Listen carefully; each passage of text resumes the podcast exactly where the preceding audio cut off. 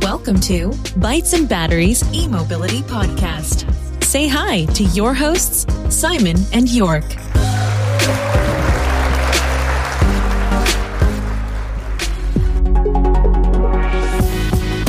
Der Bytes and Batteries Podcast wird dir präsentiert von den Klickleuten, deiner Online-Marketing-Agentur für E-Mobility. Sichere dir jetzt 20% E-Rabatt. Mehr unter klickleute.de slash e-mobility.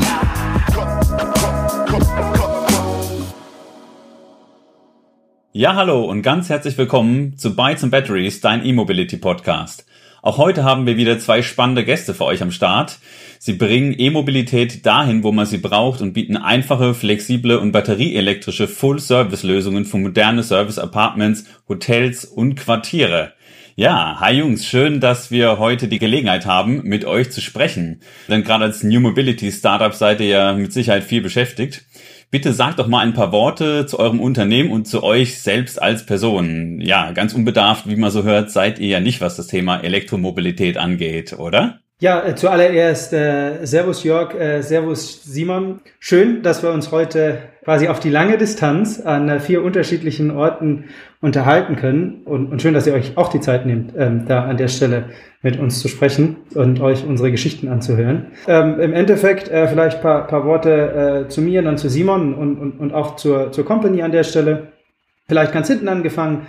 Wie du gesagt hast, ähm, E-Mobilität ähm, ist für das Thema oder ist, ist für uns noch oder kein ganz, ganz neues Thema. Ich persönlich bin seit längerem in der E-Mobilitätsbranche unterwegs, ähm, seit über vier Jahren jetzt ähm, sehr, sehr stark mit dem Fokus im Bereich Ladeinfrastruktur. Ähm, zuallererst bei einem schwäbischen, baden-württembergischen Energieversorger der NBW und dann bei Ionity, einem überregionalen ähm, Betreiber von HPC-Stationen in ganz Europa. Und genau, ähm, im, im Laufe der E-Mobilität, so der Anfangsjahre der E-Mobilität, kam man irgendwann auf den Punkt, dass man gemerkt hat, naja, Ladeinfrastruktur ist das eine. Und auf der anderen Seite müssen wir uns ja auch mit dem Thema Elektrofahrzeuge selbst beschäftigen. Und da ist ja nicht die Lösung, dass jeder jedes normale Verbrennerfahrzeug eins zu eins mit einem Elektroauto ersetzt, weil dann haben wir genauso volle Straßen, ähm, wir haben genauso volle Innenstädte und auch genauso eine schlechte Auslastung der Fahrzeuge, nämlich dass sie größtenteils einfach nur geparkt rumstehen. Und dann habe ich mich irgendwann damit beschäftigt, ähm, wie man denn Ladeinfrastruktur und Shared Mobility zusammenbringen kann. Und dabei in diesem Prozess ist irgendwann E-Vehicle entstanden, das quasi Elektromobilität ähm, über E-Scooter, E-Bikes, E-Roller und dann auch E-Autos in die Wohnungswirtschaft bringt und quasi damit Mobilität mit Immobilien ähm, verbindet. Und ja, irgendwann in dem Prozess den Simon kennengelernt, der irgendwann einfach da war. Und ich würde sagen, das war Liebe auf den ersten Blick. Ja, sehr schön gesagt. ja, auch von mir an dieser Stelle ein äh, herzliches Grüß Gott an äh, dich, Jörg, auch an dich, Simon äh, und auch an alle Bytes und Batteries Hörer. Vielen Dank für die Einladung und die Möglichkeit ähm, und dass es geklappt hat und vor allem, dass ihr euch die Zeit nimmt, hier auch wirklich unseren Geschichten zu lauschen. Christoph hat schon äh, erwähnt. Ähm, zu meiner Seite, ich muss ganz ehrlich gestehen, ich bin ein Elektromobilitätsneuling. Also ich komme tatsächlich äh, überhaupt nicht aus dieser Branche, sondern bin eher aus der Finanzdienstleistungsbranche, im Beratungsumfeld dann gewesen ähm, und eher im Personalbereich. Und im Zuge dessen ähm, oder im Anschluss daran habe ich den Christoph kennengelernt und äh, die Idee, die er vor allem hatte, ähm, hat mich von Anfang an begeistert, weil ich einer dieser Menschen bin von vermutlich sehr, sehr vielen, die ganz stark von dieser Thematik betroffen sind. Eben ähm, aufgrund des Individualverkehrs muss man zwangsweise fast auf den öffentlichen Verkehr umsteigen, ähm, weil du anderweitig sonst keine keinerlei Möglichkeiten hast, wirklich nur voranzukommen. Und die Idee, ähm, Elektromobilität jetzt an sich ähm, nicht eins zu eins mit den bisherigen Motorfahrzeugen ähm, auszutauschen.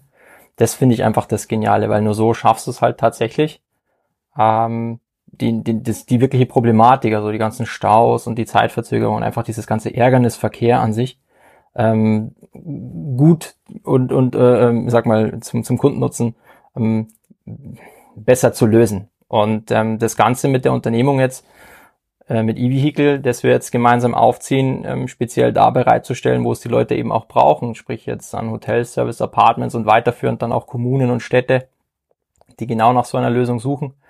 Ähm, das ist einfach mega spannend und ja, wie gesagt, wie der Christoph erwähnt hat, ich war dann einfach mal da äh, und seitdem äh, lasse ich den Christoph nicht mehr los und andersrum. Ähm, ist, glaube ich, eine sehr, sehr, sehr, sehr schöne Geschichte, ja. Cool. Vielen, äh, vielen Dank für die Vorstellung. Ähm, klingt auf jeden Fall sehr spannend. Und äh, auch wenn wir natürlich die absoluten Elektroauto-Fans sind und äh, Strom im Blut haben quasi und auch sicher auch noch ein klein bisschen Benzin von früher, ist es natürlich schwer dann irgendwie als Autofan einzusehen, dass doch der Verkehrsraum, wie ihr auch gesagt habt, eigentlich vollgestopft ist, dass viel zu viele Autos stehen, die einfach nicht bewegt werden. Wir sind ja auch noch nicht beim Thema autonomes Fahren. Das wird sicher auch für euch nochmal spannend werden ja, ähm, aber das ist natürlich einfach so, dass das super viel, äh, super viele Autos rumstehen und natürlich auch, ähm, ich glaube, der Freitag ist immer der Autotag. Also man arbeitet natürlich auch sehr viel, um ein Auto zu besitzen, ja. Ähm, also Freitag ist der Tag, für den man so fürs eine Auto arbeitet und meist ist das Auto ja dann bei vielen auch doch größer als das Einkommen, äh, weil es immer noch ein Statussymbol ist.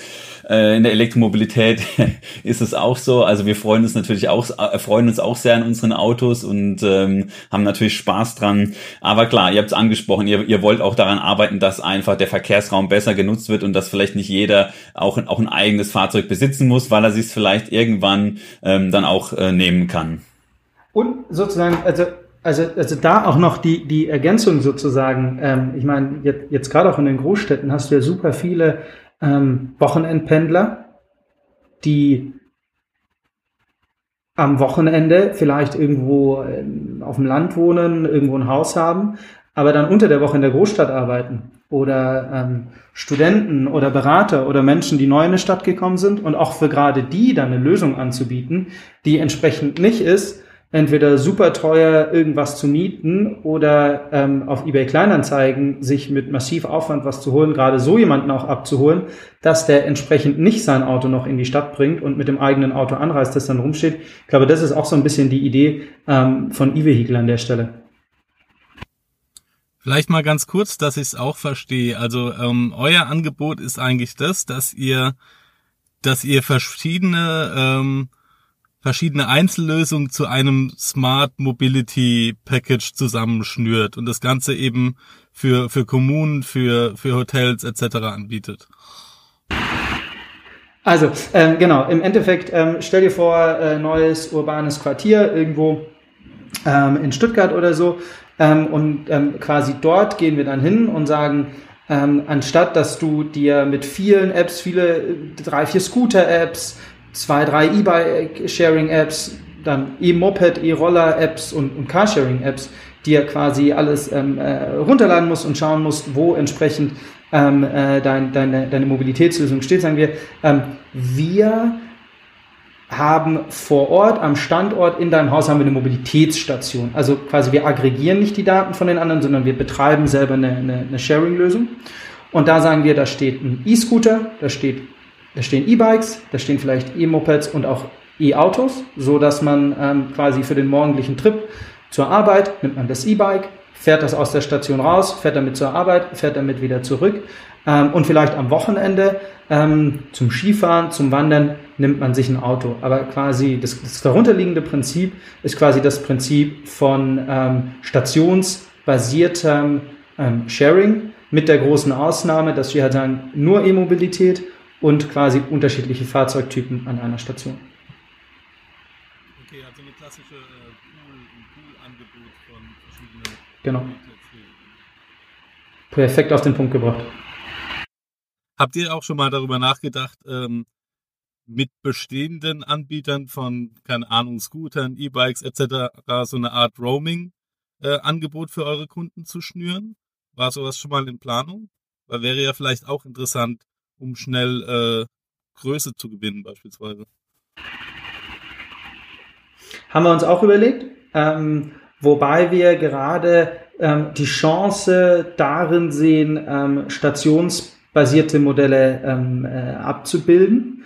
Ähm, warum? Es geht damit einher zu sagen, wir machen ähm, unbedingt und ausschließlich E-Fahrzeuge. Und wenn du dir jetzt zum Beispiel den Free-Floating-Ansatz anschaust, dann muss da halt nachts oder wenn das Ding halt leer ist, muss irgendeiner hingehen, äh, muss die Batterie tauschen, muss es einsammeln oder muss es halt irgendwo an die Ladestation fahren bei den Elektroautos, ähm, um, um sozusagen diese operative Bürde nicht zu haben.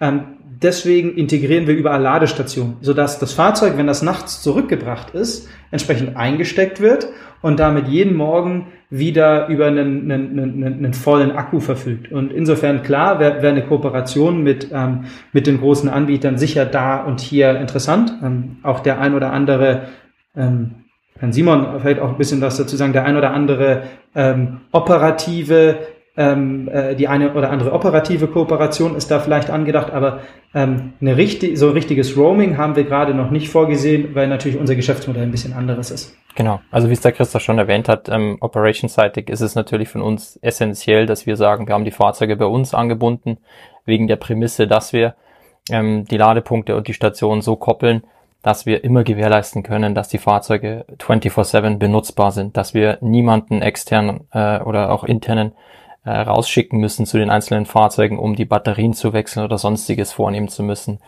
Ähm, dass wir eventuell mal mit Free-Floating-Anbietern, äh, Free-Floating-Sharing-Anbietern ähm, zusammenarbeiten im Sinne von, dass wir beispielsweise Ladepunkte anbieten, an denen sie beziehungsweise die Kunden die Fahrzeuge hinbringen könnten. Das gibt's ja mittlerweile auch schon ähm, bei Lime zum Beispiel, dass du ähm, bestimmte virtuelle Parkplätze anfährst, wo natürlich der sogenannte Juicer ähm, dann äh, an gesammelter Stelle viele Fahrzeuge einsammeln kann. Du verdienst dadurch bestimmte Punkte. Ähm, solche, solche Systeme wären zum Beispiel denkbar, weil dadurch, dass wir eben eine Ladeinfrastruktur aufbauen, äh, in, an, an jeder Station äh, oder Location, die wir da aufmachen, wären ähm, perspektivisch natürlich solche Kooperationen möglich, dass man sagt, man bietet eben solche Ladepunkte an. Wie ob und inwieweit natürlich, ähm, das wird sich jetzt in der Zukunft natürlich zeigen. Primär zählt für uns einfach nur dieses Gesamtkonzept, dieses ganz einheitliche Modell ähm, bei den jeweiligen ähm, ähm, ähm ja, Wohnungen beziehungsweise ähm, Immobilien unterzubringen. Und dann wird man einfach sehen, wie sich das generell jetzt auch dann mit dem Individualverkehr ähm, verhält. Okay, super, vielen Dank. Also Juicer ist natürlich auch eine geile Berufsbezeichnung, muss ich mal sagen. Also es klingt gar nicht so schlecht. Und was, was, was machst du so? Ich bin Juicer. Klingt auf jeden Fall ganz gut. Vor allem ist es, glaube ich, interessant auch, dass, äh, dass gerade Leute, die eben äh, so nachhaltige Mobilitätslösungen nutzen, besonders aufgeschlossen sind, dann eben auch diesen Roller an einen bestimmten Ort zu bringen, weil sie eben das Prinzip dahinter verstehen und äh, äh, auch da in dem Verhalten irgendwie nachhaltiger sein wollen. Also ist schon ganz spannend. Und vielleicht auch da nochmal noch mal eine Ergänzung, also ohne jetzt zu sehr die, die, die Purpose-Keule schwingen zu wollen. Aber haben wir da vielleicht auch wirklich nochmal noch mal zwei Impulse an der Stelle, über die man reden kann. Nämlich erstens Juicer, ja, York Fair, geiler Name, aber Fragezeichen, ist das ein prekäres Arbeitsverhältnis? Also Jetzt, jetzt mal ganz kritisch gefragt, ich, ich möchte damit niemand kritisieren, ich will nur sagen, also, also was für Jobs wollen wir schaffen, wenn wir Jobs schaffen? Also sich da die Frage zu stellen, wir beide als Unternehmer, wir wollen hier was schaffen, was wollen wir für die Leute schaffen? Ähm, und, und ist das ein Arbeitsverhältnis, das wir an der Stelle an den Start kriegen wollen? Und die zweite Frage ist Energieerzeugung. Ähm, fair point, Simon, an der Stelle zu sagen, ähm, können wir vor Ort in dem Hotel oder in dem Quartier nicht auch eine lokale Erzeugung mit unterbringen. Also wir haben ganz konkret bei dem ersten Serviced Apartments gerade die Überlegung, auf das Müllhäusel eine Solaranlage zu packen. Eine kleine, zwei Quadratmeter, aber das reicht für die Scooter und für die E-Bikes. Und dass wir sagen, wir nehmen den Strom für diese Scooter und E-Bikes ausschließlich aus der Solaranlage. Dann kann es mal sein, dass der vielleicht einen Tag nicht, nicht, nicht geladen wird, aber dann nehmen wir den so lange aus dem System. Aber in solche Themen mit reinzugehen, weil wir damit wirklich ein schönes, unserer Meinung nach nachhaltiges, sehr nachhaltiges ähm, Geschäftsmodell aufbauen können. Das sind so zwei Themen, wo wir auch immer wieder reingehen und, und, und uns auch so eine Frage stellen, warum, wieso, weshalb. Das ist natürlich ein sehr berechtigter Einwand, zumal man ja immer sagt, äh, Nachhaltigkeit ist eben mehr als ökolo ökologisch. Äh, es sind ja diese drei Säulen, da, da gehört eben auch soziale Nachhaltigkeit ganz klar dazu. Und äh, die Juicer, das ist, ist eben ein prekäres Geschäftsverhältnis teilweise, ja. Ja, bin ich, bin ich ganz bei dir. Der, der Aspekt der Nachhaltigkeit umfasst ja so viel mehr. Tatsächlich einfach diese äh, soziale Verantwortung mit, mit zu übernehmen, äh, umfasst ja viel mehr als jetzt eine Umwelt. Ähm, und man muss ja auch mal sagen, äh, äh, jetzt wenn man mal umweltgedanklich denkt und dort nachhaltig ansetzen möchte, dann müssen wir auch mal ganz ehrlich Hand aufs Herz legen. Also ich kenne jetzt noch kein Elektromobil, sei es jetzt äh, in E-Bike, sei es jetzt ein E-Auto oder ein E-Scooter, ähm, der so wirklich, wirklich äh, nachhaltig ist, weil du dort immer wieder noch Komponenten hast, die, und ich glaube einfach, oder Christoph und ich glauben einfach, dass mit der oder mit dem Ansatz oder dem Geschäftsmodell, das wir damit verfolgen, einfach nochmal ein Stück weit höher gehen mit der Nachhaltigkeit, eben weil wir sagen, okay, Stromerzeugung im besten Falle ähm, eben selbst produziert, beziehungsweise eben mit, mit Solarpanelen, ähm, und dann eben auch diese Operations-Kosten, dass wir sagen, wir haben diese Ladepunkte, dass niemand extra noch rausfahren muss, weil jetzt sind wir auch mal ehrlich, jeder oder die meisten Juicer, die kommen meistens mit großen äh, Lieferwägen angerauscht, ähm, die wenigsten wahrscheinlich mit dem Elektrolieferwagen, sondern mit dem äh, Euro 3 ähm, Diesel, ja, von, von ja, ja, ähm, schmeißen da fünf oder zehn Scooter hinten rein und das machen sie drei, vier Mal und fahren eben damit eben äh, die ganzen Hotspots ab. Ähm, da kann man nicht von nachhaltig sprechen. Also und, und da fängt's halt an. Und äh, ich glaube, mit dem Konzept gehen wir einfach nochmal einen Schritt weiter in Richtung ähm, ja, noch nachhaltiger zu werden. Hm. Nee, sehr, sehr, sehr guter Punkt auf jeden Fall. Meine, meiner, mein salopper Einwurf, dass der Juicer eine ganz coole Berufsbezeichnung ist, die habt ihr natürlich auch gleich aufgegriffen und seid direkt auch äh, angesprungen oder drauf angesprungen und drauf eingegangen. Ähm, vielen Dank die Meinung, die Meinung teilen wir natürlich absolut. Also das ist sicher kein Konzept für die Zukunft und dann nochmal ergänzt dadurch, dass man einfach sagt, wie, wie geht denn Juicer damit um? Der fährt hier mit dem Diesel durch die Stadt und sammelt äh, die E-Scooter dann auf und lädt sie wieder. Das ist natürlich alles andere als nachhaltig. Wobei, wobei man natürlich fairerweise auch sagen muss, dass es äh, bis vor kurzem auch gar nicht so leicht war, elektrische Lieferwägen zu kriegen in Europa. Fair point.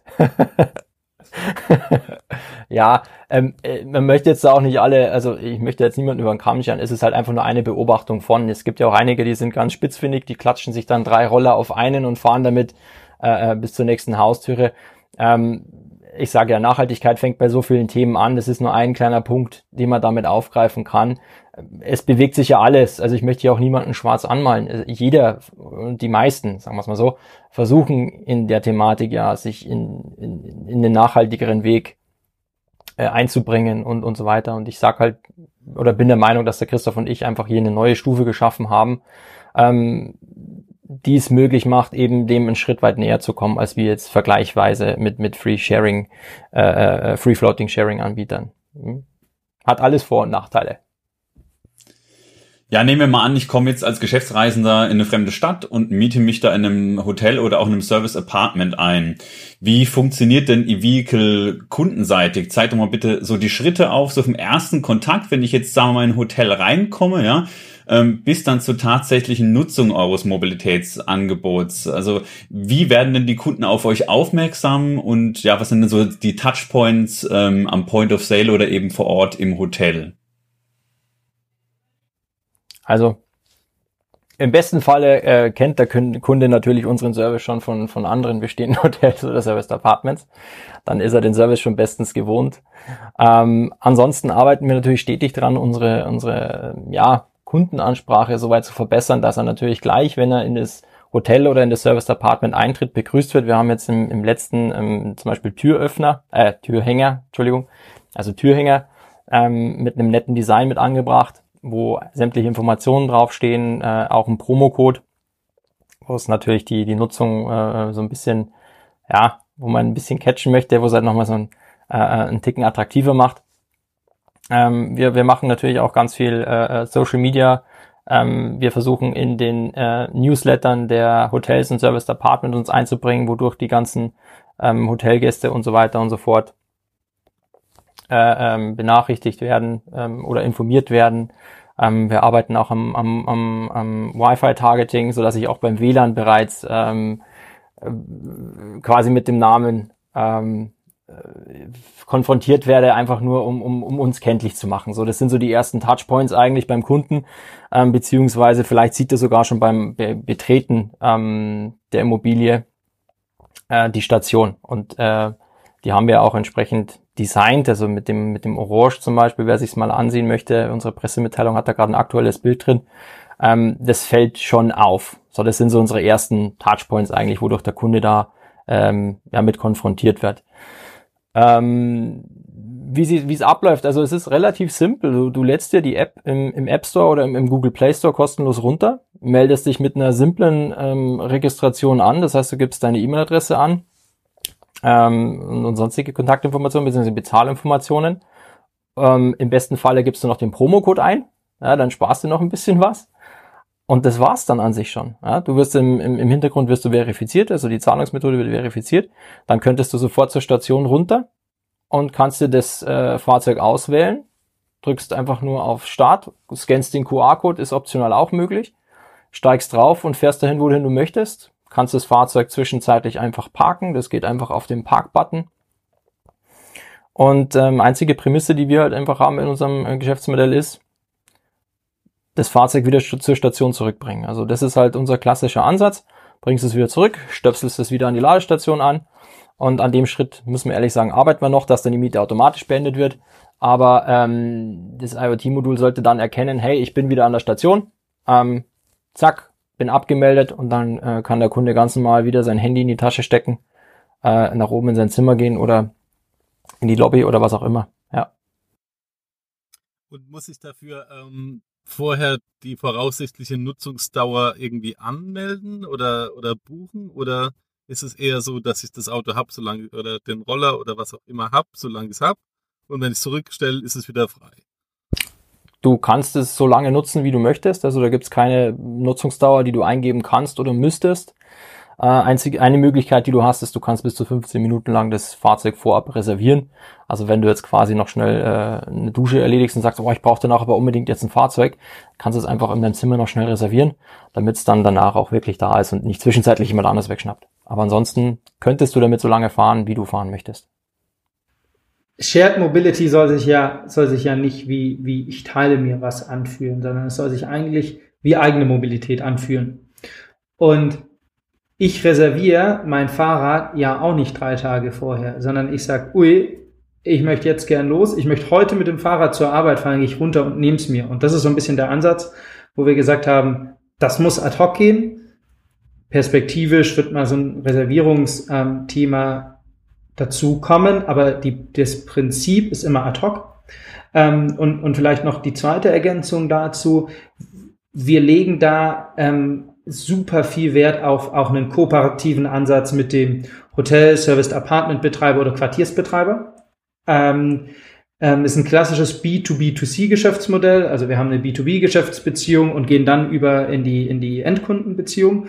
Und ähm, da wollen wir natürlich auch so reingehen, dass das Thema am Ende des Tages für den Quartiersbetreiber, für den Hotelsbetreiber auch ein eigenes Geschäftsmodell ist. Also der auch ein Revenue, ein Umsatzincentive, ein Umsatz, äh, eine Umsatz, ähm, ein Interesse an einer Umsatzsteigerung an der Stelle hat ähm, und der uns damit unterstützt, in Newsletter einbindet und das auch seinen Leuten zeigt. Ja, finde ich, finde ich ganz interessant, was du sagst, weil ja irgendwie aus meiner Erfahrung ist es ganz typisch, wenn man irgendwie mit Leuten spricht, die äh, eher kritisch gegenüber so äh, Shared äh, Services sind, dann sagen die ja immer ganz klassisch, äh, ich will jetzt entscheiden, dass, dass ich jetzt losfahre oder so und dann muss unten das Auto dastehen. Also das ist quasi das Standardargument für das eigene Auto quasi und genau das ist anscheinend der dann auch der Anspruch, den ihr habt an euer Mobilitätsangebot. Ja.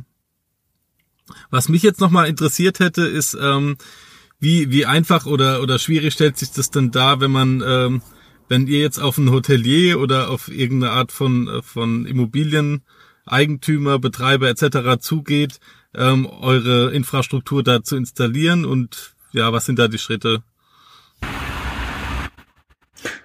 Also ähm, zweigeteilte Antwort. Es gibt die Antwort ähm, vor Corona. Ähm, ähm, vor Corona war das gerade auch was Hotels angeht super gut. Also da ist, ich glaube, Mobilität ist im Bereich ähm, Travel als auch ähm, Smart Cities einfach irgendwie das Thema gerade. Also von daher, da rennen wir offene Türen ein. Bei den Hotels jetzt gerade weniger, weil natürlich die gerade zu haben. Die Serviced Apartments, da ist auch eine große Initiative gestartet ähm, bei den Serviced Apartments, ähm, dass sie, dass viele davon offen haben. Und da ist bei ganz vielen ähm, wirklich noch reges Interesse da, weil sie natürlich sagen, gerade jetzt in der Zeit von Corona, wo die Leute ähm, eher in den Apartments bleiben und nur kurz raus wollen und wenn sie rausgehen, auch nicht U-Bahn fahren wollen, sondern vielleicht E-Bike oder E-Scooter, da sagen viele, hey, finde ich erstmal interessant.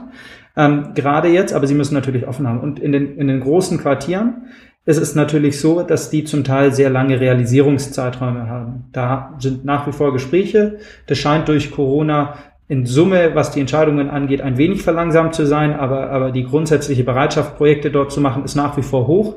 Aber das hat natürlich alles einen Zeithorizont von anderthalb, einem Jahr ähm, an der Stelle.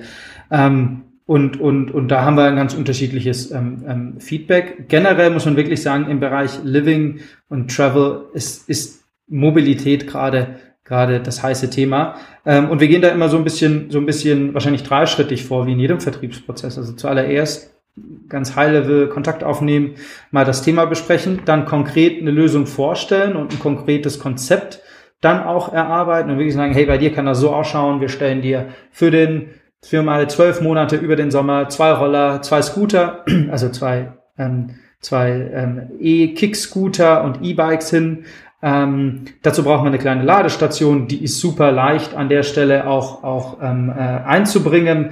Da kommt, ähm, da, da braucht man einfach nur eine Schuko-Steckdose, ein Kabel, das halt, das halt irgendwo in der Nähe ist. Das kann jeder Elektriker machen. Dann haben wir ähm, so zwei, drei geheime Zutaten, ein äh, GSM Repeater, dass wir ordentlich Mobilfunk haben. Wir haben einen digitalen Unterzähler. Wir haben einen Brandschutzschalter, falls eine Spannung da drin ist. Und dann ist das Thema eigentlich ähm, fertig. Ähm, und genau, das wäre dann die Phase drei, dass wir da installieren oder halt gemeinsam mit den, mit den, mit den, mit den Elektroinstallateuren vielleicht von dem, von dem Betreiber ähm, da in eine Diskussion gehen und nochmal einzelne Abwandlungen machen. Ähm, ja, aber generell ähm, recht, recht einfaches, recht, recht einfache Umsetzung und auch nach wie vor wirklich, wirklich hohes Interesse, insbesondere der Service Apartments, Hotel weniger. Und wie sieht's denn aus mit den Herstellern? Ähm, sei es jetzt Scooter oder Fahrzeuge, seid ihr, also E-Autos, seid ihr da generell offen? Seid ihr festgelegt? Ähm, muss man da Verträge machen? Oder ähm, könnt ihr da recht flexibel entscheiden, an we in welchem Standort man ähm, welche Mobilitätslösung oder auch welche Brand anbietet? Ja, im, im Grunde wären wir oder sind wir bislang da noch sehr flexibel, was die Fahrzeugauswahl betrifft. Also da wäre es tatsächlich so, dass man dann natürlich auch nach ähm, den Wünschen des jeweiligen Hotels bzw. des Quartiersbetreibers oder Service Apartments gehen. Ähm, für uns muss halt dann auch klar sein, ähm, kostentechnisch. Das, ist, das muss man einfach ansprechen. Also ich könnte hier natürlich ähm, ein, ein Luxus-E-Fahrzeug äh, hinstellen. Ähm, wenn die Auslastung entsprechend hoch ist, beziehungsweise wie die Kostenverteilung aussieht, wäre es im, im Sinne möglich. Ähm, muss man aber, wie gesagt, im Einzelnen immer besprechen, beziehungsweise muss es dann auch das Hotel oder eben äh, einer der Immobilienbetreiber mit uns in, in, in Summe absprechen. Ja, wir haben verschiedenste Fahrzeuge für uns jetzt äh, herausgesucht, wo wir sagen, die, die würden einfach passen, die haben auch äh, bestimmte Optionspakete mit drinnen, die es einfach shared ready äh, äh machen, die sehr, sehr einfach bei uns im Backend mit anzubinden sind.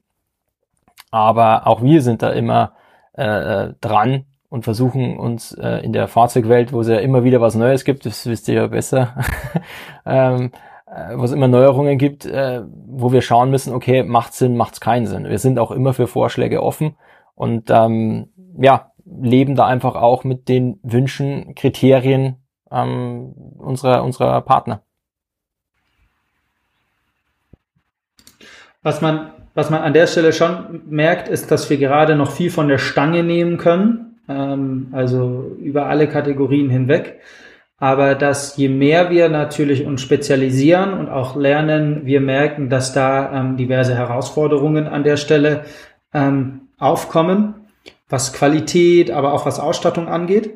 Und ähm, von daher sind wir da, ähm, wie Simon sagt, gerade noch sehr offen, probieren da auch unterschiedliche Sachen aus, haben aber so zwei, drei Vorstellungen, auch was das ganze Thema ähm, ja, Verbindung mit der Station angeht, wo wir dann sagen, da, da, da, da, da, kann es durchaus mal sein, dass wir die ein oder andere Veränderung an einem, an einem Stangenprodukt vornehmen, sagt man mal so. Aber vom Prinzip her sind wir da gerade zu Beginn noch super flexibel. Ja, ähm, hätte ich jetzt auch gedacht, ich hätte jetzt von meinem laienhaften Verständnis auch irgendwie gedacht, dass ähm, der äh, das Niveau oder der der äh, die Klasse des Fahrzeugs, was irgendwo steht, auch immer entsprechend der der Unterkunft. Also wenn ich jetzt äh, keine Ahnung ein Ritz Carlton Hotel würde ich jetzt kein, keine Zoe hinstellen oder so. Das wäre jetzt vielleicht meine Überlegung gewesen, keine Ahnung, ob ihr da auch von euren Partnern dann schon konkrete Vorschläge kriegt, beziehungsweise ob die von ihren Kunden auch schon Bedarf oder ob die das nutzen würden, abfragen. Habt ihr da Erfahrungen gemacht? Ganz, ganz unterschiedliche und breite. Ähm, zur Renault Zoe, eine Renault Zoe geht immer, überall. Äh, Renault Zoe ist wirklich, also wirklich Wirklich, wirklich. Also, also nichts auf die Renault Zoe, ja. Die, nichts auf die Renault Zoe, die geht überall. Ähm, abgesehen davon, ja, haben wir unterschiedliche äh, Feedbacks gerade. Ähm, natürlich auch was Fahrräder an, angeht, ähm, so dass vielleicht auch Standard ähm, ähm, Sharing E-Bike, das man öffentlich rumstehen sieht, das ähm, vielleicht auch schon ein bisschen älter ist, also das wir alle kennen, ich möchte den Namen jetzt nicht nennen, das ist ja ästhetisch nicht besonders anspruchsvoll. Und da merkt man schon, dass manche sagen, ui, das muss aber schon hübsch ausschauen. Simon hat es vorhin gesagt, wir haben ein Branding, das so ein bisschen offener ist, das, das einladender ist, das auch ein bisschen ähm, ja durchaus auch kräftiger ist. Und da legen wir schon Wert, in ein, in, in ein Lifestyle-Umfeld zu passen. Auch die ganzen Service Apartments, mit denen wir jetzt sprechen, das ist alles ja eher auch in einem, in einem, in einem, in einem, in einem gehobeneren Umfeld und da wollen wir reinpassen. Ähm, so, das, das als erste, also äh, erstes, also ja, wir, wir sind da schon im Dialog. So, auf der anderen Seite muss man natürlich auch anschauen, also wir wollen in den nächsten ähm, ähm, zwei Jahren 100 Partner ähm, an den Start kriegen, also mit 100 Partnern das an 100 Locations betreiben. Ähm, das heißt auch eine entsprechende Anzahl an Fahrzeugen, ähm, die natürlich in die mehrere hundert geht, über E-Bikes, E-Scooter, ähm, E-Mopeds und dann auch, auch E-Autos. Und je mehr wir dann natürlich in die Masse gehen, desto höher und größer ist dann auch unser Anspruch zu standardisieren, was den Betrieb, was den Service angeht. Du wirst ja nicht, wenn mal irgendwo ein Ständer abbricht, dann gucken, okay, wo habe ich jetzt genau den Ständer? Also ähm, gehen wir da zunehmend da rein, dass es ja ähm, Lifestyle kompatibel sein muss, aber langfristig auch in unser Geschäftsmodell passen muss, weil ja auch und deswegen machen wir die, die, die Quartiersbetreiber und die Apartmentbetreiber ja auch zu kommerziellen Partnern, die kriegen einen Revenue Share. Und am Ende des Tages soll es ja auch für alle positiv sein. Das ist ein neues Geschäft, das soll nicht ab Tag eins die unendlichen Margen abwerfen, aber es soll langfristig ein Geschäftsmodell sein.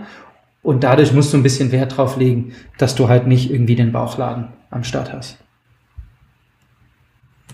Ja, ich denke auch, es trifft wirklich absolut den Zahn der Zeit und ähm, ja, unser Simon hier kann das ja, glaube ich, auch ganz gut beurteilen. Ich bin ja, ähm, ja Pendler und mit Kindern doch ein bisschen, bisschen gebundener und äh, jetzt nicht wirklich reisen. Aber Simon, du reist mehr als ich und der Simon ist auch bei uns derjenige, der diese Angebote nutzt, Carsharing, New Mobility und so weiter und so fort.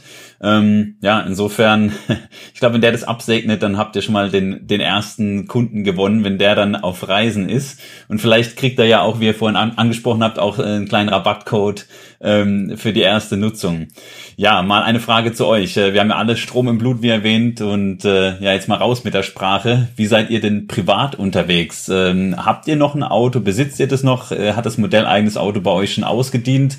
Oder ja, fahrt ihr vielleicht sogar einen Tesla? Oh, was, was, was, was? Ja, also ich bin ja, ich bin ja derjenige, der ähm, dann an der Stelle den Freitag und dann auch äh, den Donnerstag und vielleicht auch noch Teile des Mittwochs äh, fürs Auto arbeitet. Ähm, Ich habe mir tatsächlich ähm, vor einer ganz schönen Weile mittlerweile schon einen äh, ein, ein Model S ähm, äh, gekauft, weil klar, wenn du Ladeinfrastruktur machst, gerade damals noch äh, frühe Zeiten, da musst du ein Auto laden können und da musst du an die Ladestation ranfahren können und da musstest du testen können. Ähm, und ich durfte es damals äh, quasi, war das nicht über die Fuhrparkregelung abgedeckt. Ähm, und ich bin ja damals auch von äh, München nach Stuttgart gependelt, beziehungsweise Karlsruhe gependelt. Und dann dachte ich mir, ähm, ja, dann muss halt so ein Elektroauto her. Ähm, und ich bin tatsächlich noch einer der Glücklichen, die umsonst laden dürfen. Das heißt, zum Testen bin ich dann immer überall hingefahren.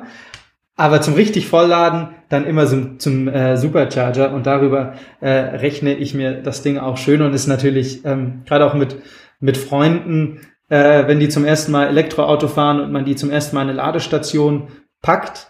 Ähm, und auch mal, also mein Lieblingsspaß ist immer, Simon muss das, glaube ich, noch nicht machen, oder? Äh, äh quasi hinzufahren ähm, und zu sagen, so, jetzt bitte, du bringst jetzt das, das, das, das Auto zum Laden. Ich sag gar nichts, du musst einfach tun, was auf der Säule steht.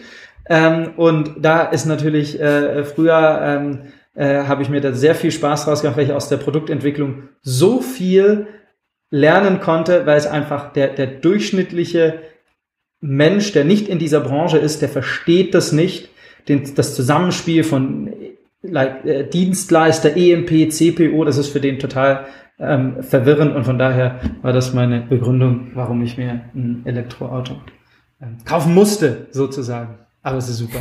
Love it. Alternativlos alternativlos. Ja, Gut, gut dagegen kann man nichts sagen. Du hast natürlich, du wolltest ein Model S und du hast es auch den Zuhörerinnen und Zuhörern gut verkauft und man kann dagegen nichts sagen. Ist auf jeden Fall gut gerechtfertigt. Ich habe es ja schon gesehen und ich muss sagen, es ist wirklich äh, sehr, sehr, sehr, sehr schön. Äh, und jetzt äh, hier Simon, was ist, ja. was ist mit dir? Also E-Vehicle Simon ähm, ist ja heute ein bisschen verwirrend, weil wir ja wieder zwei Simons dabei haben und äh, in einer der letzten Folgen hatten wir einen Simon.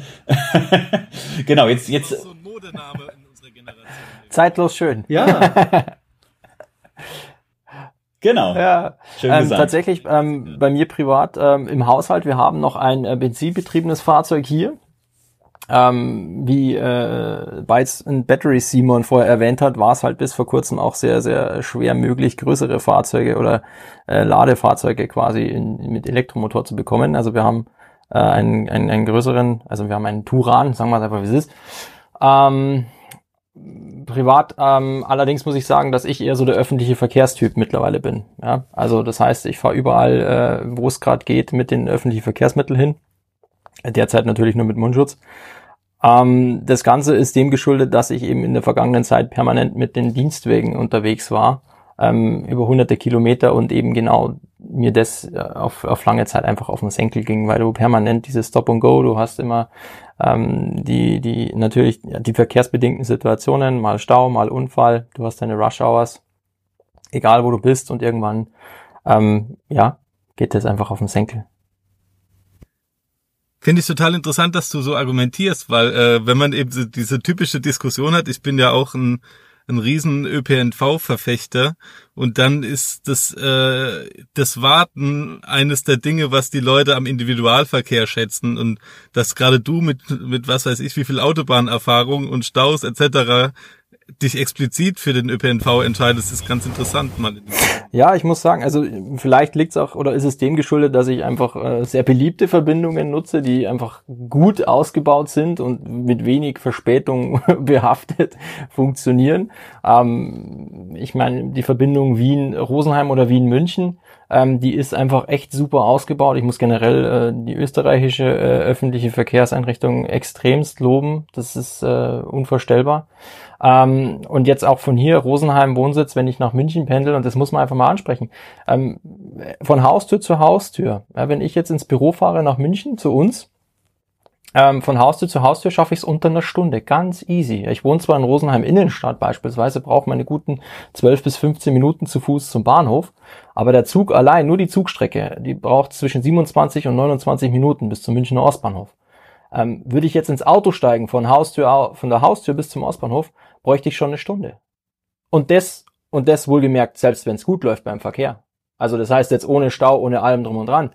So, Ähm, dann hast du vielleicht noch das Parkplatzproblem, das du vor Ort sowieso noch zu lösen hast und und und. Deswegen sage ich, also ich muss ganz ehrlich sagen, bei mir ist das Auto auch noch so eine emotionale Sache. Ja, ähm, es ist bei uns einfach nicht nur, es ist ein Statussymbol, es ist aber auch für mich so eine so eine Herzensangelegenheit, ähm, weil so ein bisschen Flexibilität, Individualität, du kannst es wirklich, ne, das ist einfach da. Ähm, aber äh, ich steige immer mehr und, und, und, und schätze es und verfechte es mittlerweile immer mehr, die, den, den öffentlichen Verkehr zu nutzen, weil es so viel praktischer ist in gewisser Hinsicht. Und bis spät in die Nacht. Also du fährst ja oft auch erst um 10 oder 11 oder gar auch 12 zurück und da fährt der eigentlich regelmäßig. Also viel. Ja, das muss man auch mal sagen. Ja, also das sind halt, ich glaube, das liegt halt wirklich an, die, an, diesen, an diesen Stammverbindungen tatsächlich. Also ich glaube, je ländlicher oder regionaler du, du da äh, auswärts ähm, kommst, desto schwieriger oder die, die Taktung wird entsprechend später. Ähm, aber wie der Christoph sagt, also selbst am Wochenende, ja, Samstag, Sonntag, ähm, du fährst wirklich im Halbstundentakt mit dem Zug dahin äh, und brauchst auch nur eine halbe Stunde. Und das ist ein riesen Mehrwert. Und jetzt muss man auch mal sagen, jetzt wenn du dir den Kostenvergleich ansiehst, ja, und das ist jetzt mal richtig gemein, ich weiß, das ist jetzt richtig fies, aber selbst ein Elektroauto wird nicht teurer kommen als als äh, ähm, die ganze Thematik. ähm, ähm, nichtsdestotrotz, wenn ähm, wenn ich es mir aussuchen könnte, also das nächste Auto, das habe ich äh, habe ich eh schon gesagt, das nächste Auto, das bei uns im Haus ist, ist ein Elektroauto, ähm, weil das Herz jetzt einfach immer mehr in diese Richtung schlägt.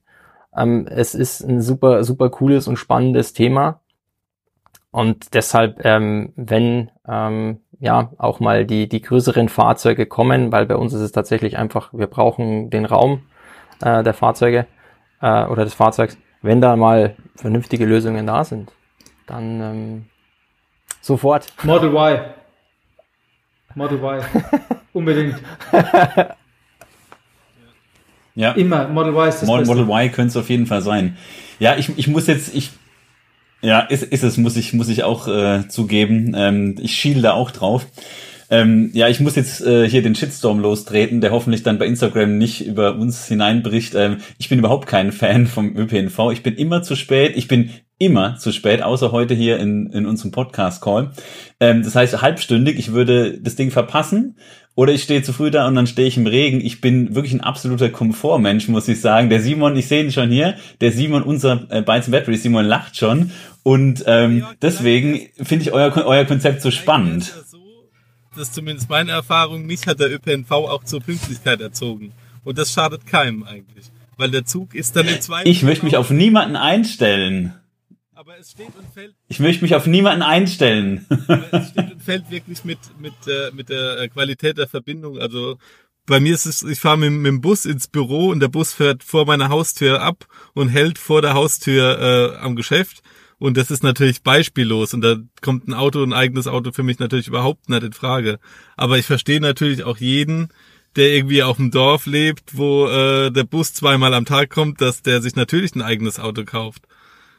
Ja, das ist bei dir nicht der Fall.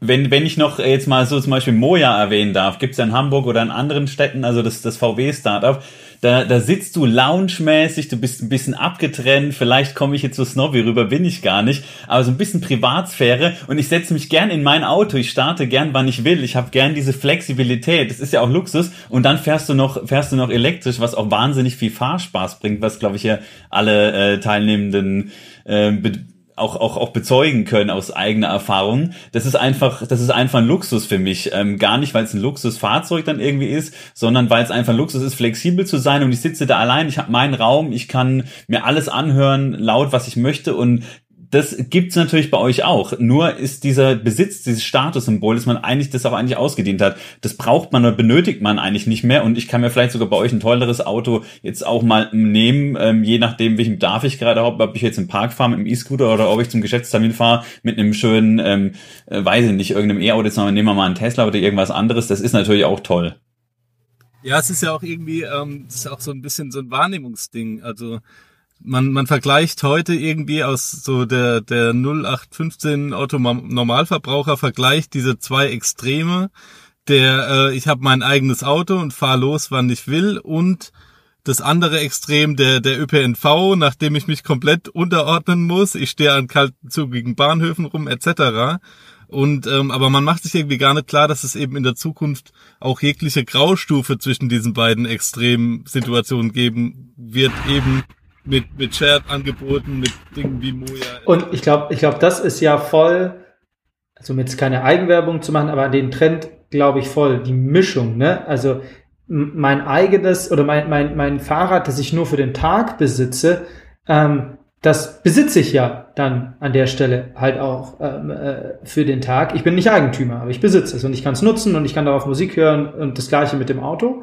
Ähm, und an anderen Tagen kann ich vielleicht auch sagen, hey, heute fahre ich Bus, Bahn oder Lauf und ich glaube, diese Mischung da an der Stelle anzubieten, ähm, finde ich, finde ich halt super spannend. Und das ist ja natürlich auch so ein bisschen was, wo wir sagen, da wollen wir voll rein. Also klar, der Berater, der in weiß ich nicht, in Düsseldorf äh, seine Projektwohnung hat, in so einem Serviced Apartment, ähm, dem die Möglichkeit zu geben, zu sagen, fahr doch heute mit dem Fahrrad und morgen mit dem Auto ähm, und da entsprechend ähm, ähm, reinzukommen. Da hat so eine gewisse Individuallösung, zumindest in der abgestuften Art, halt voll und ganz ähm, ähm, sein Thema. Zu dem Thema, was wie pünktlich ist und wo man wie lange steht, da können wir Jörg vielleicht auch nochmal außerhalb von dem Podcast sprechen, äh, nachdem ich viele Jahre sehr viel unterwegs war, zwischen unterschiedlich großen Städten, viel auf Autobahnen gestanden bin und finde ich, glaube ich, weniger an Bahnhöfen, würde ich immer noch sagen, ich stehe am Bahnhof am Ende des Tages weniger, aber jetzt habe ich auch keine Statistik geführt. Ja, in Summe würde ich sagen, es ist einfach die Flexibilität, die du hast. Ja? Also ich würde wenn, wenn jemand einfach sein Auto liebt, äh, beziehungsweise weil er eben das so schätzt, wie jetzt zum Beispiel Jörg, dass er sein Auto hat, es nutzen kann, wann er es möchte, äh, und wenn es um drei Uhr morgens ist, weil er jetzt zum McDrive irgendwie noch ein McSunday äh, äh, möchte, weil ihm die Lust überkommt, warum auch immer, ich verstehe das total. Ich bin auf dem Land groß geworden, bei uns gab's, äh, wie du gesagt hast, einen Bus, der fuhr zweimal am Tag. So, was machst du denn dann? Die nächste große Stadt ist, ist acht Kilometer entfernt. Du hast hier deinen Tante Emma Laden, ja, da hast du noch den Metzger und die Bäckerei um die Ecke und die schließen alle um sechs Uhr. Ja, da, was machst du dann? Ne, jetzt, jetzt mal ernsthaft. Deswegen verstehe ich jeden, der sagt, bei uns jeder in diesem Dorf, ähm, als Führerschein mit 17 gab, äh, Roller mit 16 sowieso, mit 18 hatte jeder sein Auto und ist damit rumgefahren, weil anders konntest du es gar nicht lösen. Deswegen sage ich, bei mir ist beispielsweise das Auto so eine richtige Herzensangelegenheit. Ich bin damit groß geworden, weil ich sonst niemals von, also nie, nicht, nicht die großen Distanzen geschafft hätte. Oder mit sehr, sehr großen Hürden. Ähm, jetzt äh, muss man auch sagen, jetzt wenn du in so einem äh, urbanen Gebiet unterwegs bist, hast halt den riesen Vorteil, die, die, die Netzwerke bauen sich immer weiter aus, das Angebot wird immer größer. Und das ist halt jetzt so eine zentrale Fragestellung für jeden selbst. Ja, worauf lege ich wirklich Wert? Weil müssen wir auch sagen, ähm, die Kosten für ein eigenes Auto im Vergleich zu den Kosten, die mir entstehen, ähm, in Abzug ähm, zu meinen Bequemlichkeiten, die ich vielleicht oder die Einschränkungen, die ich eventuell äh, hinnehmen muss. Dass ich jetzt zum Beispiel, wenn es jetzt draußen gerade regnet, den Regenschirm aufspannen muss, 500 Meter zur nächsten Haltestelle lauf, ja, und dann kommt halt drei Minuten zu spät. Ne? Das, das ist, glaube ich, eine Abwägungssache, die muss jeder für sich persönlich entscheiden. Ich finde es einfach nach wie vor gut, dass man die Möglichkeit so an so hat. Aber ich glaube, mit dem Konzept, das wir jetzt vor allem auch mit E-Vehicle haben, führen wir da auch ein Stück weit hin ähm, und, und bieten einfach diese Flexibilität. Selbst wenn jemand sein eigenes Fahrzeug hat und mit dem ins Hotel fahrt, kann er zum Beispiel trotzdem sagen, ich möchte aber heute das Fahrrad. Und morgen, weil es gerade schön ist, möchte ich an den acht Kilometer entfernten See jetzt nicht mit dem Fahrrad, sondern dann nehme ich den Roller. Ja? Und das ist einfach dieses Konzept und deswegen finde ich es gut. Ja, da, da sprichst du einen sehr guten Punkt an, denn das bedeutet natürlich auch Flexibilität und nicht nur das, sondern auch Abwechslung. Wenn du dir heute ein Auto kaufst, ja, dann, dann liest du es vielleicht im besten Fall für zwei, drei Jahre, aber zwei, drei Jahre ist eine lange Zeit. Und wenn du es dir jetzt auch noch zulegst, ähm, bis sich das vielleicht auch amortisiert, dann fährst du das mal fünf, sechs Jahre oder du fährst es vielleicht sogar zehn Jahre. Das heißt, wenn du gerne Auto fährst, ist es natürlich eigentlich schon schön, wenn du viele Fahrzeuge ausprobieren kannst. Jetzt nicht nur Autos, sondern vielleicht auch Dinge, die du dir dann eben nicht leistest, wie ein E-Scooter oder andere ähm, Gefährte. Insofern, ähm, ja, eigentlich spricht es natürlich, da lasse ich mich schon überzeugen, dann, dann ganz für euer Konzept, dass ich, dass ich jeden Tag eigentlich was anderes nehmen kann, was eben zu meinen Bedürfnissen gerade passt. Und äh, ich muss mich da nicht binden. Ähm, aber es weiß ja auch nach außen keiner. Also Thema Statussymbol, ich habe es ja vorhin angesprochen, ich kann beim Geschäftstermin mit dem Tesla vorfahren und kann lässig in einem mit dem E-Scooter cruisen. Ja, also das muss man auch mal sagen, gibt's gibt's was Cooleres? Jetzt mal jetzt mal ernsthaft Du kommst ganz relaxed aus dem Hotel raus und schaust dir draußen das Wetter an und wächst es einfach ab und sagst, nö, heute, komm, Frisur ist mir egal, in dem Föhn, steig auf dem, auf dem Kickscooter und flitz, flitz durch die City für einen kurzen Ding. Ähm, übermorgen nehme ich mir das. Wo hast du sonst so diese, diese Freiheit und das halt einfach noch vor der Haustüre? Für den, muss man sagen, für den Kostensatz, ähm, im, im, im Kontrapunkt dazu, dass du sagst, du musst das erstmal alles selber erwerben und zu Hause aufstellen. Und dann ist die Frage, wie oft nutzt es denn dann zu Hause? Wann, wann amortisiert sich das Ganze, wenn du es wirklich selbst alles äh, erwirbst und so weiter? Ähm, und ich glaube, genau bei dieser Fragestellung greifen wir mit dem Konzept einfach so zeitlich genial eigentlich. Also wir treffen wirklich den, glaube ich, den, den, den Trendnagel auf den Kopf, ähm, weil die Problematik einfach da ist. Äh, Immobilien, ähm, das heißt, wo, wo, wo finde ich coole Konzepte oder Living-Konzepte für eben solche Berater, ähm, Ärzte, egal wen, der eben für begrenzte Zeiträume wohin muss, äh, auch Touristen logischerweise bei Hotels, gepaart mit der Mobilität. Ähm, und zwar dort, wo ich sie brauche und nicht eben um fünf Ecken immer suchen und sonstiges. Deswegen sage ich, ähm, ja, und, und zumal Führerscheinanfänger ja heute auch gar nicht mehr, vielleicht noch wie, wie unsere Generation, ähm, jetzt ein eigenes Auto besitzen möchten. Das ist einfach nicht mehr, nicht mehr dieses, dieses Ziel, sondern man, man wünscht sich da doch, doch vielleicht eher Freiheit. Ja, und sogar der Führerschein selbst steht ja, ähm, das Interesse daran, den zu machen, ist ja seit Jahren rückläufig. Also äh, viele Leute sagen ja mittlerweile, dass das Auto als Statussymbol, als, als äh, Besitzen irgendwie seinen Wert verloren hat. Da sind mittlerweile bei Jugendlichen andere Sachen am Start. Und da zahlt es natürlich auch auf, äh, drauf ein, ja. Vielleicht ist es auch ganz äh, letzt, am Ende des Tages irgendwie auch so ein Generationenthema. Irgendwann, ähm, und ich weiß nicht, wann das sein wird, vielleicht erleben wir es, vielleicht nicht, irgendwann wird sich selber Autofahren so anfühlen, wie ins Büro zu reiten. Also die Leute sagen, ja, ist so toll und das Fahrgefühl. Ja, I get it. Aber dann werden es nur noch ein paar tun, genauso wie ein paar Leute heute reiten. Effizient ist irgendwo das selber fahren, effizient ist irgendwo auf so einem Scooter äh, unterwegs zu sein. Und ich glaube, dass sich da die Geschmäcker auch wandeln und, und dass der, dass der, dass der Mensch als Gewohnheitstier durch und durch dann auch irgendwann davon, davon abkommen wird, selber sich 500 Kilometer hinter so ein Lenkrad zu klemmen. Es wird noch ein bisschen gehen und das wird viel Nostalgie dabei sein, aber, aber im, im wirklichen Long Run, we'll see. Ich kann mir auch vorstellen, dass es eines Tages so ist, wenn äh, autonomes Fahren erfolgreich etabliert ist und wirklich um den Faktor, was weiß ich, 1000 sicherer ist, als selbst zu fahren, dass man es kaum noch bezahlbar versichert kriegt, selbst Auto zu fahren. Also das kann ich mir wirklich in der Zukunft echt vorstellen. Guter Punkt, ja. Eigentlich ein herrliches Schlusswort. Wir nähern uns nämlich jetzt in 60 Minuten und mittlerweile ist jetzt äh, jedes E-Auto voll. Äh, Chris, hau mal raus, was hast du für einen Akku? Welche Akkugröße? 100 Kilowattstunden. 100 Kilowattstunden, top. Und wie lange brauchst du zum Vollladen? Es kommt drauf an. Sa sagen wir mal von, von 10 Prozent. Es kommt darauf an, an welcher Ladestation ich stehe. Also, Ach so, ob ich am Supercharger das stimmt stehe, natürlich. Bei Ionity stehe. Nehmen wir Tesla Supercharger.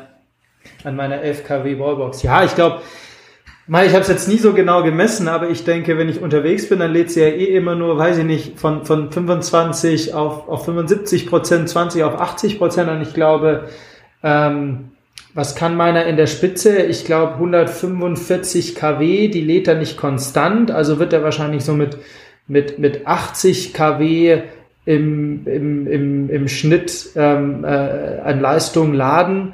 Und dann bist du irgendwo bei 40, 50, 60 Kilowattstunden in der halben Stunde. Und ich denke, so eine halbe Stunde ist schon immer so eine Pause, die ich, ähm, die ich dann so bei richtig langen Strecken, also auch wenn man mal irgendwie 1200 Kilometer am Stück fährt, dann mache ich so drei, drei, drei, zwei, dreimal, je nachdem, irgendwie so eine so 35, 40 Minuten Pause.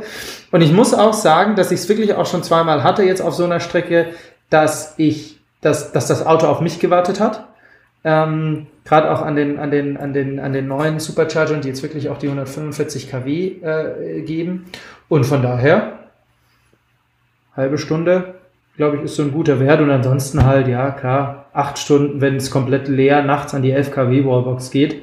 Aber da schlafe ich ja. Absolut. nee, super, vielen Dank für den, für den Einblick. Ähm, Ja, Jungs, sag mal, wo, wo kann man euch denn in den sozialen Medien finden oder allgemein im Web? Wo habt ihr überall Profile? Kann man euch da folgen? Äh, kann man da verfolgen, was ihr so macht? Äh, in Bild, Ton, Video, was auch immer? Also, ja, ähm, wir haben äh, Twitter, wir haben Instagram, natürlich unsere, unsere Homepage evehikel.com. Ähm, wir sind auf LinkedIn vertreten, ähm, Xing, YouTube-Kanal ist jetzt gerade in der, in, in der, in, in Arbeit. Ähm, also ganz, ganz, ganz, ganz breit bislang aufgestellt. es gibt ja unendlich viele Möglichkeiten. Nichts zu ergänzen. Also überall zu erreichen. 24-7. Und wir haben auch eine Hotline. Also ihr könnt auch an der Hotline, das ist eine lokale Münchner Nummer, da könnt ihr auch anrufen. Die gibt's wirklich, da gehen dann auch der Simon oder ich ran. Ja, das ist ja, das ist, das ist ja ein Ton-Podcast, ja. Äh, der Simon wedelt gerade mit den Armen und hat Angst, dass wir quasi äh, 24-7 jetzt von Leuten zugespammt wird. Also macht das dann doch bitte nicht. Du, ich glaube, du hast es falsch, falsch verstanden, Chris. Ich glaube, der hat gesagt, ja, hier ruft mich alle an, super, informiert euch über E-Vehicle. Alle Anfragen, ja, alle Anfragen Gell, her, ja. jeder Hotelbetreiber, jeder, der Bock auf so eine Station hat, natürlich sofort melden, klar, gerne. Dafür sind wir immer offen, auch bei Kritik oder Empfehlungen für E-Autos. Also äh, auch du, Jörg und Simon, ganz ehrlich, ähm, alles her damit. Also dann noch, dann noch zu guter Letzt, dann packe ich noch mal was rein. Ich sehe es ja auch wieder, wie der, wie der Christoph, dass die Renault, Renault Zoe, auch die äh, ZE50 mittlerweile ein ausgereiftes Auto ist mit einem schönen Innenraumdesign, das man überall nutzen kann. Und ich wurde gerade angesprochen von den Eltern äh, meines Trauzeugen, die mich gefragt haben, welches Auto sie sich denn als nächstes kaufen sollen. Sie überlegen, einen Fiat Panda zu kaufen. Ich habe gesagt, sorry, ich bin raus bei Verbrennern. Ich kann und darf euch keinen Verbrenner mehr empfehlen und möchte es auch nicht. Und ich, ich habe ihnen die, ich darf leider nicht. und ich habe ihnen tatsächlich die Renault, Renault Zoe ZE50 empfohlen. Und ja, das wäre, glaube ich, auch, ist ein, ein super Basisauto, das, das wirklich eine tolle Reichweite hat, das aber mittlerweile auch in echt tolles Erlebnis für den Fahrer oder die Fahrerin im, im Innenraum bietet. Und das wäre jetzt so das Auto, das ich jetzt für E-Vehicle in den Ring werfen würde. Das würde ich mir wünschen. Ich habe noch einen, einfach auch zum Diskutieren und da kann man ja auch im Nachgang irgendwie auch äh, digital gerne auch mit uns dis diskutieren, aber quasi noch, noch ein zweiter, äh, zweite Perspektive dazu. Hyundai Kona, sehr geiles Auto, ähm, schnellladefähig, richtig gut, aber nicht verfügbar. De facto mit ellenlangen Laufzeiten. In der Theorie geiles Auto, in der Praxis nicht verfügbar, da gebe ich dir wiederum recht. Da ist die Zoe halt auch im Zweifel als Gebrauchtwagen extrem gut verfügbar. Ja, und wenn ihr eines Tages auch mal ein Angebot für Landwirte ins Leben rufen wollt, dann kommt natürlich nur der Cybertruck in Frage, ganz klar. Der Simon, Simon von E-Vehicle schreibt schon fleißig auf. Ja, der, der muss natürlich her, ganz klar. Christoph hat gerade nochmal schnell reserviert oder ist er schon reserviert? Also die, das ist natürlich, sollte jede moderne Flotte äh, im Portfolio haben, den Tesla Cybertruck. Simon denkt sich gerade, oh Gott, der passt ja gar nicht durch die ganzen Tiefgaragen-Einfahrten. Oh Gott, die Kunden fahren den also, kaputt. Nee, um den Truck mache ich mir gar keine Sorgen, eher so um die Stützpfeiler. Ja, ja. Oder die Scheiben. ja. ja. Ja, das ist, das muss man auch wieder sagen, das ist das Coole an dem Konzept tatsächlich. Ähm, Elektrizität oder Elektromobilität hört ja jetzt nicht bei den bei den eins oder bei bei einem bestimmten Fahrzeugtyp auf. Das kannst du ja weiterspinnen. Ich meine, wir hatten auch schon die absolut grenzgeniale Idee am Tegernsee oder am Chiemsee, äh, Elektro-Jetskis hinzuknallen mit dem entsprechenden IoT-Device. Äh, das kannst du an unsere App genauso anbinden und dann kannst du ganz ganz lässig äh, mit der E-Vehicle-App dir einen Jetski am See einfach mal für zwei Stunden äh, äh, mieten und dann einfach da lässig durch die Gegend pesen.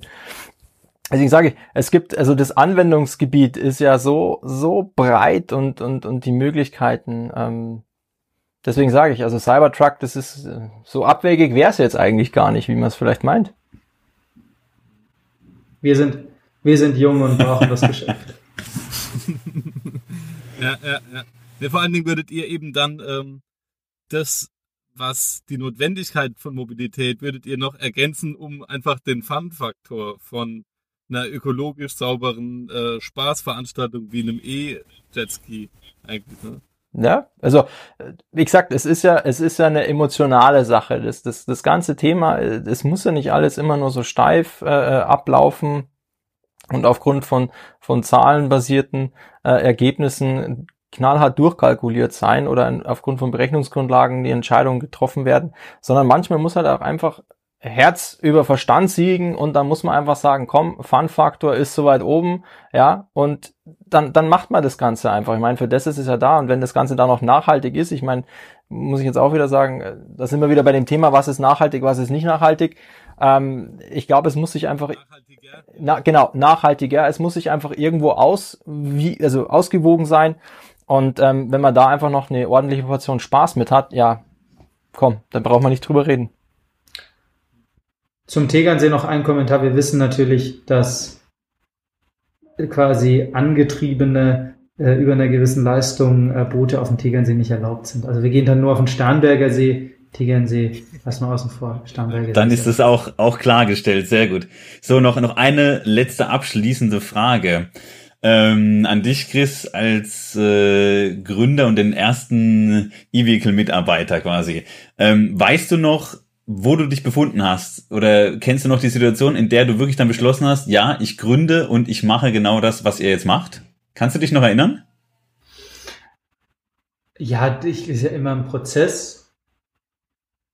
Ähm, und das sind, das sind unterschiedliche Momente, Momente. Aber ich glaube, am Ende des Tages, Simon wird es nicht überraschen, weil es de facto, de facto unser Büro äh, bis, bis äh, vor ein paar Wochen äh, quasi die Loretta Bar in München. Da saß ich irgendwann mal recht viel und habe mit unterschiedlichen Freunden und dann auch mit Simon irgendwie darüber nachgedacht und äh, die erste, die, die allererste Website ist dort entstanden, das allererste Logo äh, und quasi noch viel mehr. Also wahrscheinlich dort irgendwo. Also da war es dann so sicher, dass, dass man es macht. Okay, also per perfekt quasi die Garage, die Garage von Genau. We will see, ja. Vielleicht ist auch, äh, vielleicht hätte ich da beim anderen Thema bleiben sollen, nämlich einfach nur trinken. Das wäre besser gewesen. We will see in ein paar Jahren. Ja, da sollen ja oft gute Ideen dabei entstehen. Stimmt, wie jede gute Idee beim Trinken. Ich glaube, dabei haben wir uns auch für diesen, ja, da haben wir uns, glaube ich, auch dafür, dabei entschlossen, diesen Podcast hier zu machen, oder Simon? Perfekt. Ja, ihr Lieben, ganz herzlichen Dank nochmal für eure Zeit und dass ihr heute bei uns zu Gast wart. Hat wahnsinnig viel Spaß gemacht, mit euch zu quatschen. Ähm, war ja noch nicht, war nicht das erste Mal und wird hoffentlich auch nicht das letzte Mal sein. Und wir werden natürlich dranbleiben und auch mal wieder reinhören, wie es denn mit euch weitergeht. Ähm, dann schicken wir ganz, ganz liebe Grüße raus und auch natürlich liebe Grüße an unsere Zuhörerinnen und Zuhörer. Wir haben ähm, alles gegeben, so wie immer, und hoffen, dass euch die Folge gefallen hat. Geht mal auf evehicle.com und ähm, ja, lasst mal den Jungs ein paar Bewertungen da ähm, auf den Plattformen, wo es denn eben möglich ist, äh, Herzchen auf Instagram, Kommentare und ruft auf jeden Fall beim Simon an, äh, dass, dass, der, dass dem auch nicht langweilig wird, denn Startups sind ja furchtbar langweilig, wie wir alle wissen. Und ja, jetzt gerade zu Corona-Zeit, da sitzt er zu Hause und wartet nur auf euren Anruf. Er ist vergeben, muss ich sagen, darf ich doch, glaube ich, sagen. Aber ansonsten meldet euch bei ihm und schreibt auch dem Christoph fleißig E-Mails. Noch ein Punkt hinten dran. Vielen, vielen Dank, dass wir hier sein dürfen und dass ihr euch äh, die Zeit nehmt. Äh, Simon und Jörg, echt mega geiles Format. Ähm, vielleicht ein bisschen auch Werbung für euch. Wir hören natürlich auch immer fleißig zu. Und ähm, natürlich auch äh, der Jörg, auch alle, die es nicht wissen, ist ja auch ansonsten immer fleißiger EMOB-Unterstützer und hat auch uns immer unterstützt und mit Rat und Tat äh, zur Seite gestanden ähm, über die letzten Monate. Also im Ernst, auch hier vielen, vielen Dank, dass du auch immer ans Telefon gehst, wenn wir anrufen. Ähm, also, also das muss man, muss man wirklich sagen. Ähm, nicht nur vor dem Mikrofon für das Thema brennen, sondern auch dahinter. Und da konnten wir viele coole, coole Austausche, sagt man das so, viele, viele coole Gespräche in den letzten Wochen und Monaten haben. Vielen Dank dafür und vielen Dank, dass wir hier sein durften. Sehr, sehr gerne. Also jetzt bin ich, ich muss gleich das Taschentuch auspacken. Also auch mit euch hat es wahnsinnig viel Spaß gemacht, dass wir schon ganz früh da rein reinblicken durften in das Projekt und ähm, ja und jetzt zusammen diesen Podcast aufnehmen. Und wie gesagt, schaut mal bei Insta und so weiter vorbei. Da seht ihr auch schon dann die ersten Stationen, die da live gegangen sind von der Idee, dass man da mal gesprochen hat, bis jetzt bis zu diesem Weg äh, durften wir wie gesagt euch ein bisschen mit begleiten und das war uns eine Ehre und hat äh, wahnsinnig viel Spaß gemacht. Und jetzt jetzt geht's natürlich natürlich ab und hoffentlich durch die Decke. Ja, genau. Dann, wie gesagt, vielen, vielen lieben Dank, bevor jetzt noch alle in Tränen ausbrechen. Und äh, ja, hat äh, wie immer wahnsinnig viel Spaß gemacht, mit euch zu quatschen, ihr Lieben. Gleichfalls. Vielen lieben Dank. Tschüss, ciao, macht's gut, bleibt gesund. Ciao. Ciao.